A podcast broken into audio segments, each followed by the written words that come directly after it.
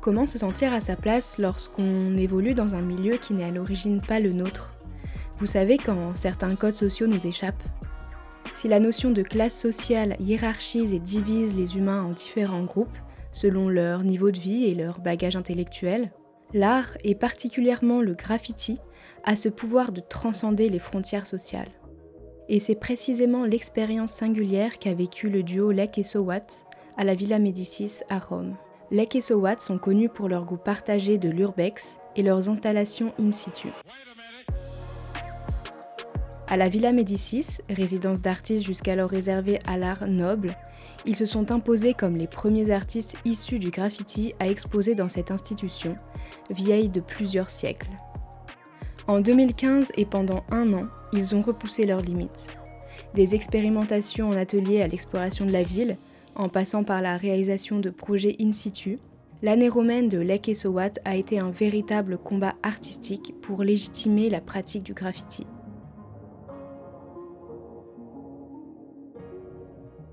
Bonjour, je m'appelle euh, Sowat. Euh, je peins depuis que j'ai 15 ans. J'ai découvert le graffiti à Marseille. Par la force des choses, euh, j'ai réussi à intégrer les DMV quand j'étais un peu plus vieux, les Damantal Vapors, qui est un groupe de graffeurs français avec qui j'ai fait le tour du monde. Je m'appelle Lec, ça fait pratiquement entre 33 et 35 ans que je peins. J'ai commencé euh, en 87-88 euh, dans un quartier euh, très proche de Stalingrad, où j'ai justement, c'est là où j'ai fait mes premières armes, mais ça m'a permis de développer un petit peu tout ce que je fais aujourd'hui, c'est-à-dire en grande partie la lettre. Donc même si aujourd'hui on est rattrapé par l'abstraction, ça a toujours été tiré par une recherche de typographie en tout cas typographie euh, liée au graffiti, bien sûr. Puis à 11 ans, j'ai commencé à bosser avec Lec, euh, qui est un des grands noms euh, du graffiti parisien, qui est un des, un des pionniers de l'urbex, qui est l'idée d'explorer la ville pour trouver des lieux abandonnés et d'aller y peindre des choses que le public ne verra qu'à travers des photos ou des films. Et ensemble, on a monté notre premier projet en commun qui s'appelle Mausolée. On s'est rencontrés maintenant à peu près il y a 10 ans au travers d'un projet, celui du Mausolée. Et puis voilà, de fil en aiguille, à travers les années, on a fait plein de choses, dont euh, la Villa Médicis, qui est euh, le voyage dont on a choisi de te parler, vous parler euh, aujourd'hui.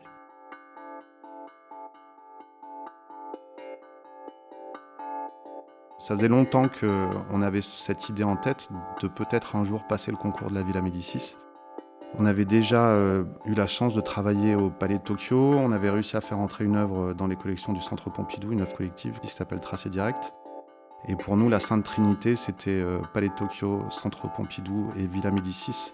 Comme il y avait peu ou pas d'artistes dans notre milieu qui s'étaient confrontés ou qui avaient eu la chance de pouvoir travailler dans ce cadre, voilà, nous on rêvait de, de peut-être un jour passer la Villa Médicis, mais ça nous a demandé beaucoup de temps d'avoir le courage de le faire, parce que comme on est autodidacte euh, avec l'EC, c'était pas si évident que ça pour nous de nous dire c'est bon, on a le niveau, on peut passer euh, ce genre de concours. On y allait au printemps cette année-là, c'était en 2015. La deadline pour le concours, c'était, euh, je dirais, dix jours plus tard, un truc comme ça. Et en fait, on a bossé comme des oufs pour préparer un projet romain et euh, le soumettre. On a eu la chance de passer le premier tour, ce qui nous a amené à l'oral. Et on a eu la chance de, euh, de réussir l'oral avec Fred et donc d'avoir rendez-vous en septembre 2015 à Rome pour nous y installer pour un an. Les souvenirs que j'ai euh, de, la villa, c'était d'arriver devant un grand bâtiment et de rentrer par une petite porte, d'ouvrir les yeux et faire Putain, qu'est-ce que c'est que ce bordel?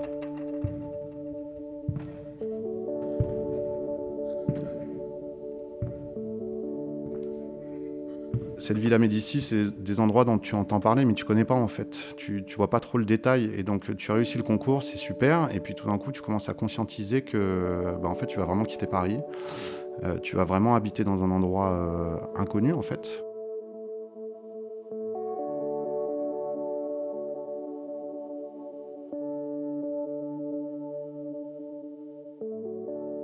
C'était vraiment le beau qui apparaissait plus qu'autre chose.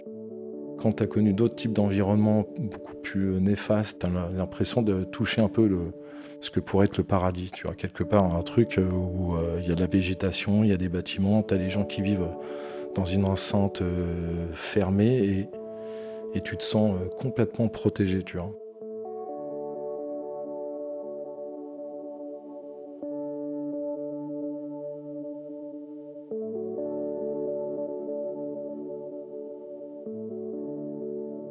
c'est une résidence d'artistes qui existe depuis euh, un peu plus de 350 ans. À la base, l'idée c'était d'envoyer de jeunes artistes à Rome pour copier le style italien et ensuite revenir le reproduire en France. Donc c'était vraiment l'idée de poursuivre l'éducation en fait des artistes euh, euh, français, leur apprendre l'art de la copie, ce qui est ironique quand même, et, euh, ensuite voilà de venir créer des choses en France.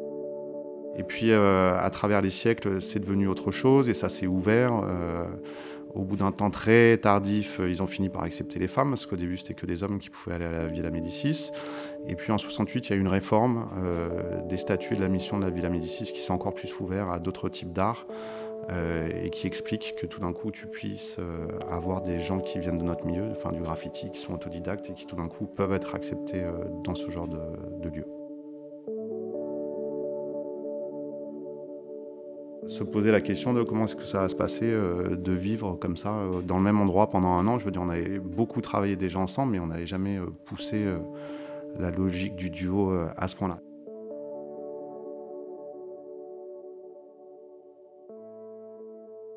Justement, on voulait développer ce travail à deux qu'on n'avait fait que à travers des projets. Et on sentait qu'il fallait aussi qu'on développe un petit peu cette idée-là d'aller un peu plus loin, tu vois. C'est quoi la toile, tu vois Parce que c'était aussi des questions qu'on se posait avant même euh, d'y aller. C'est euh, qu'est-ce que des artistes urbains, tu vois, réellement? Des, artistes qui viennent du graffiti, ça veut dire quoi pour certains?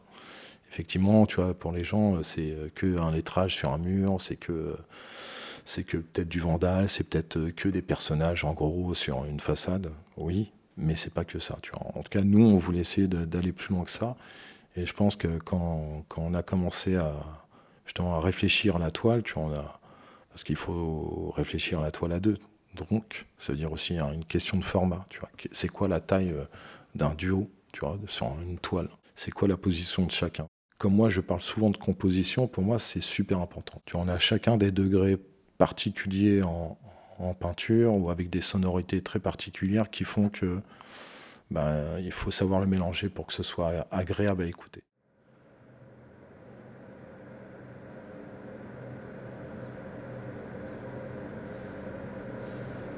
Quand on est arrivé tout de suite euh, à Rome, on a des, il y a des gens du milieu qui nous ont amenés dans des usines abandonnées. Euh, comme on est connu un peu euh, pour ça, euh, nos contacts locaux euh, avaient envie de partager ça avec nous, de nous amener euh, dans les quartiers un peu plus industriels de Rome pour faire de l'urbex. Et dès notre première visite, on, est rentré de ça avec Fred en se disant mais c'est pas ça qu'on veut faire cette année. En fait, on connaît déjà. ce qui était très nouveau et très excitant et à la fois très impressionnant, effrayant quelque part pour nous, c'était l'atelier, puisque ça faisait cinq ans qu'on bossait ensemble avec Fred, mais quasiment que sur des projets in situ.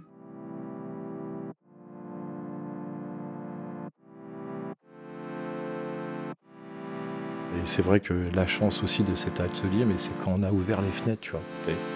Tu tombes sur le Rome, tu vois. Et tu fais Ah ouais.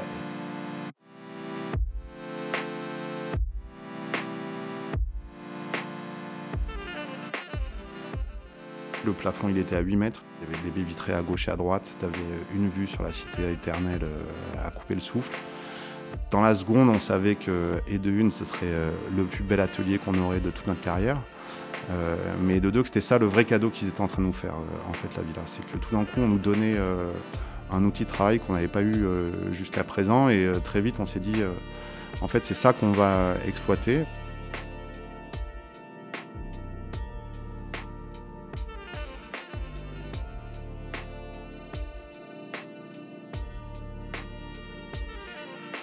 Quand on a commencé à faire l'atelier, ce qui était intéressant, c'est que tout de suite, on, on se l'est approprié.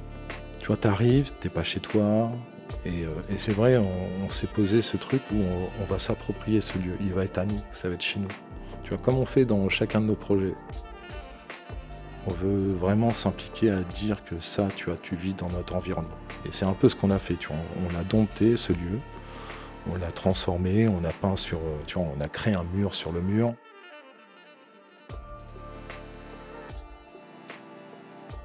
Dans un premier temps, on a fait le tour de Rome, euh, et, euh, des églises, euh, des galeries.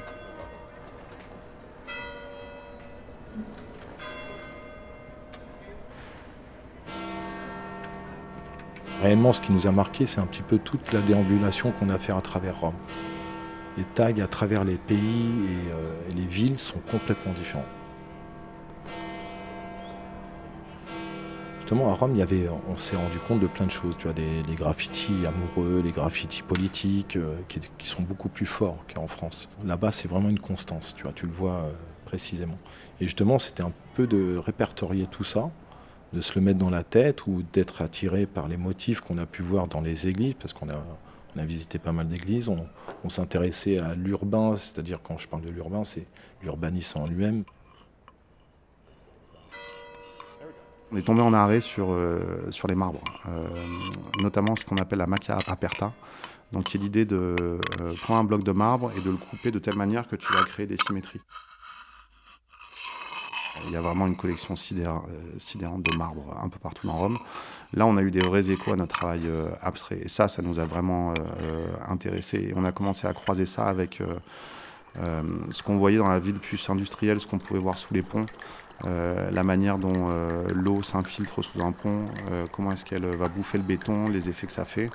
Et donc, au début, on a cherché à reproduire ce travail-là en atelier. Donc, on a commencé à recréer les marbres en atelier, à froisser des toiles, à ne plus les peindre, mais les faire tremper dans des liquides colorés, à, mener tout un tas d'expériences en fait qu'on n'avait pas eu le temps de pousser jusqu'à présent. Et c'est ça qui été intéressant, parce que justement, on a maîtrisé un art ancestral par une pratique euh, complètement euh, vandale, entre guillemets, tu vois. C'est-à-dire que là où on vient, on ne pense pas qu'on réfléchit à ça. Tout le travail d'atelier, c'était de vraiment d'extirper tout ce qu'on voyait dans, la ville et de le ramener à l'atelier. Tu vois, ça a été vraiment ça. Mais tu vois, c'est des choses qu'on qu'on faisait peut-être euh, avant, mais de manière plus, ouais, moins consciente ou moins professionnelle, entre guillemets. À chaque fois, on a su lier la modernité à, l'ancien.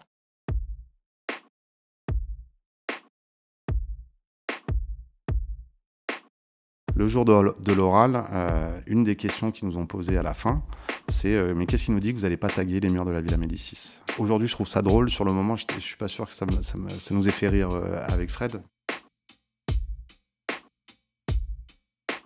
Euh, on y était l'année des 350 ans de la villa. Et, euh, et la directrice à l'époque fait venir euh, une compagnie qui s'appelle Spectaculaire qui fait du mapping. Le mapping, c'est l'idée de projeter de l'image numérique sur un ensemble architectural au centimètre près, tu veux. Et, putain, tout d'un coup, on voit la technologie, elle est folle, elle est hyper adaptée à ce qu'on fait avec Fred, puisqu'on fait de la peinture abstraite. Et euh, ni une ni deux, on est devenus euh, collègues en fait avec euh, les ingénieurs, là, euh, le staff de spectaculaire qui était là. Et puis on capte qu'il y a des temps de pause dans leur spectacle et on capte qu'ils sont là pour deux jours. Et en fait, on leur dit mais vous seriez ok pour qu'on on vous donne des images de ce qu'on a peint ici à la villa et dans les temps morts de votre spectacle, vous les projetez sur la villa. À la villa. Oui, oui, pas de problème. Ils nous donnent rendez-vous, tout ça. Début janvier euh, pour les 350 ans de la villa. On a une dizaine d'images pendant euh, toute une soirée qui ont été projetées euh, sur la façade de la villa. Et quand tu regardes les photos aujourd'hui, tu as l'impression qu'on l'a peint. Et, là où ça devient une anecdote, c'est que dès qu'on a eu ces images, on a récupéré, parce qu'on avait le mail des différents membres du jury, on leur a fait un mail en leur disant, rappelez, vous nous avez demandé de vous jurer qu'on ne toucherait pas au mur de la Villa Médicis, on vous a menti. Puis on leur a envoyé ces photos.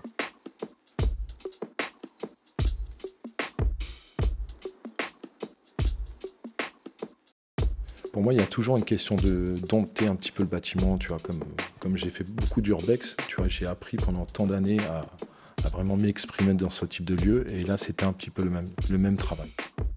Moi, je dois trouver une façon de, de rentrer dans ce lieu, tu vois. Pour moi, c'est plus ça, tu vois. Et comme l'urbex, c'est une vraie réflexion, tu vois, quand tu rentres dans un lieu qui n'est pas chez toi, c'est comment faire en sorte que ça devienne chez toi. Et bon, bien sûr, ça a commencé par les peintures, mais tu, tu en comprends l'atmosphère, tu comprends les gens qui peuvent des fois y vivre dans ces lieux-là. Et, ça, ça te fait vraiment prendre conscience de, réellement la vie d'un, mec comme moi, c'est-à-dire des gens qui font de l'urbex, mais qui font aussi d'autres choses, qui, qui veulent être aussi en confrontation avec euh, d'autres types de personnes dans le graffiti, parce que c'est une compétition aussi, stylistique ou autre. Et ben tout ça, je l'ai transposé justement euh, dans la villa.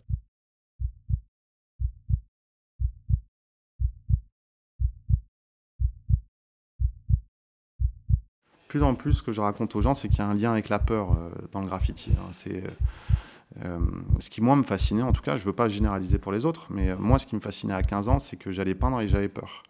Et, c'était le fait de réussir à créer quelque chose sous adrénaline dans ces conditions-là, avec la peur. Et sur beaucoup de projets avec euh, Fred, même si c'est pas du graffiti euh, euh, dans la rue comme on faisait avant, on cherche à recréer ces conditions de peur. La villa, ça nous a remué dans ce sens-là. C'est-à-dire que le truc qui nous faisait le plus peur avec Fred, je pense, c'était le travail à quatre mains en atelier. parce que ça pose tout un tas de questions. Parce que quand tu viens du graffiti, ben, qu'est-ce que tu fais tu vois, Si tu viens d'un art éphémère, pourquoi, vernir une toile alors que tu n'as jamais rien verni de ta vie tu vois? On a commencé à faire du film plastique sur, la façade, donc sur l'échafaudage, je le faisais tout en partie sur l'extérieur. Donc euh, réellement, c'était super euh, dangereux quelque part. Mais j'ai l'impression qu'il fallait que je le fasse de cette manière-là pour vraiment euh, me sentir à la hauteur de ce, de ce lieu. Tu vois, pour moi, la prise de danger, elle est, elle est des fois dans, dans ta façon d'acquérir quelque chose, tu vois, ou ta façon de, prendre possession d'eux. Parce que justement, si tu veux prendre possession, tu es obligé de donner quelque chose de toi-même. Euh, justement, je voulais pas me sentir comme un artiste qui fait des toiles uniquement à l'atelier, que, que oui, c'est mortel, c'est super beau, mais j'avais l'impression qu'il fallait que j'ai un prix à donner euh, à ce lieu. Et moi, c'est plus ces sentiments-là que j'ai au travers de tous les projets qu'on a fait, c'est que j'ai l'impression de toujours me mettre en danger parce que c'est euh, c'est ça mon prix, tu vois nous intéressait avec Fred, c'est que, et c'est un peu ce qu'on cherchait à l'époque, c'est cette confrontation avec l'art contemporain, de sortir euh, du graffiti ou du street art, tu vois, de ce milieu-là, et puis d'aller travailler avec d'autres artistes, en fait, d'autres univers. Et nous, on a un travail avec Fred de, si tu veux, d'installation éphémère en film plastique. C'est des installations qu'on aime bien faire parce qu'elles sont monochromes la plupart du temps, euh, parce que ça nous permet d'investir des, des, des, lieux immenses très très vite. Euh, parce que c'est physique, c'est un espèce de ballet qu'on fait avec Fred. Les gens, ce qu'ils voient généralement, c'est l'image finie, mais quand on le fait, c'est un réel euh, effort physique. Euh, chez nous, il y a toujours eu une idée de s'épuiser au travail, de se faire mal, de tomber, et ça, ça en fait partie. Les installations en film plastique, elles font partie de ces endroits où on se fait mal physiquement.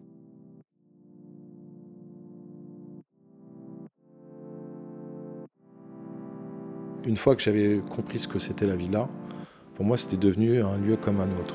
la manière dont je me sens bien, c'est justement en m'appropriant les choses, tu vois, comme on a fait la façade, mais comme on a pu visiter euh, les sous-sols à la villa. C'est un côté où tous les secrets ne sont plus des secrets. C'est ça être artiste pour moi. J'ai toujours été en confrontation et ça, ça me dérange pas. Et là-bas, c'en était une qui a été nécessaire et qui m'a justement euh, pas prouvé, mais m'a dit que j'étais à ma place.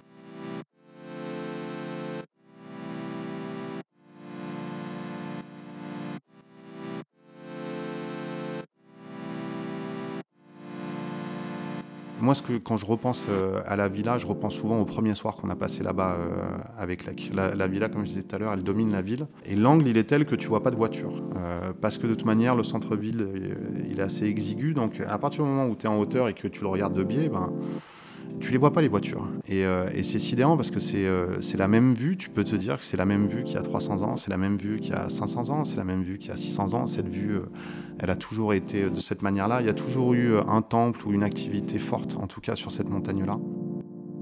Et je me rappelle du silence en fait. On est resté assis comme ça pendant euh, un quart d'heure, 20 minutes, une demi-heure, abasourdi, soufflé. Euh, un, parce que ce qu'on voyait était euh, magnifique. Et deux, parce qu'on savait qu'on allait vivre ici pendant un an. Et, cette sensation, elle est restée voilà, jusqu'au bout. Vraiment, Rome, ça a été plus cette découverte de moi-même réellement euh, tous nos efforts justement dans les projets, dans la peinture, justement en faire plus que les autres, mais pas pour, euh, soumettre qui que ce soit, mais simplement pour montrer ben, qui on était. Parce qu'effectivement, on vient du graffiti, effectivement, euh, notre travail, c'est de, montrer que cette expression ou le street art peut être une chose intéressante et c'est pas simplement que de la peinture non plus, tu vois. C'est pas que peindre des façades, c'est aussi quelque chose, justement, il y, a une profondeur qui est au fond de nous.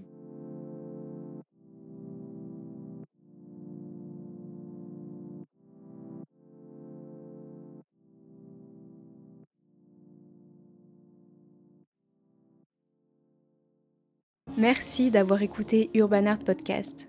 Cet épisode a été produit et réalisé par Laura Barbaret. Les musiques ont été composées par Charlie Brown et les illustrations imaginées par David Miege. On se retrouve le mois prochain pour un nouvel épisode. En attendant, n'hésitez pas à liker, partager et commenter cet épisode en nous laissant des étoiles sur Apple Podcast. À très vite!